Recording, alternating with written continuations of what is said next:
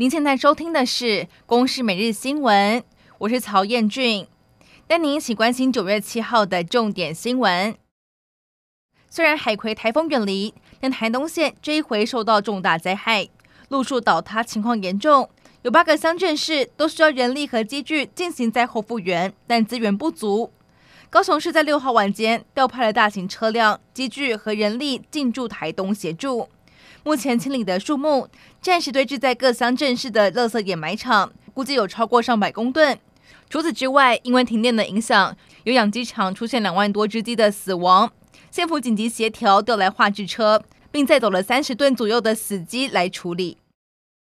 台中市一所中小学的附设幼儿园。有一名教保员在二零二一到二零二二年期间，涉嫌对十一名幼童以吃饭速度太慢等理由挥手殴打、掌掴，导致幼童受伤，还威胁幼童不可以告诉父母亲。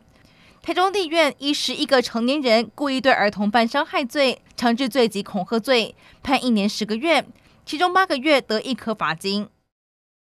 副总统赖清德的新北市万里老家，在六号被爆出疑似是违建。新北市府表示，需要证明房屋在民国七十年以前就已经存在。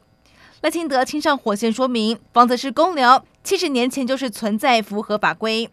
而国民党侯友宜直奔花莲，同党立委傅昆萁也现身表达支持。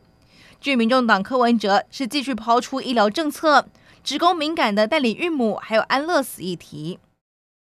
总统蔡英文出席了非洲友邦施瓦蒂尼的独立建国五十五周年。还有国王恩施瓦蒂三世的五十五岁生日双庆典礼，在致辞的时候表示，感谢史国为台湾的国际参与空间仗义执言，期许两国五十五年邦谊迈向新里程碑。而史王在致辞的时候，一开始就谈到蔡总统，并安排座位紧邻王母和王妃，比照王室成员和各国元首礼遇。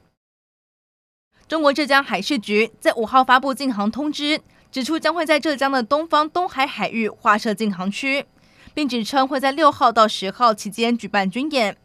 国防部发言人孙立方证实，并指出共军应该是要进行年度计划性实弹射击演练。国防部研判操演范围对我海空域安全并没有影响，会以料敌从宽的原则监控。日本杰尼斯事务所创办人喜多川强尼的性丑闻备受国际关注。现任社长藤岛朱莉景子今天下午召开记者会，坦承喜多川从一九七零年代到二零一零年代多次性侵、性骚旗下的练习生恶行，同时也宣布辞职下台，要交棒给出身自少年队的成员东山纪之来接任社长，并向各界道歉。以上内容由公司新闻制作，感谢您的收听。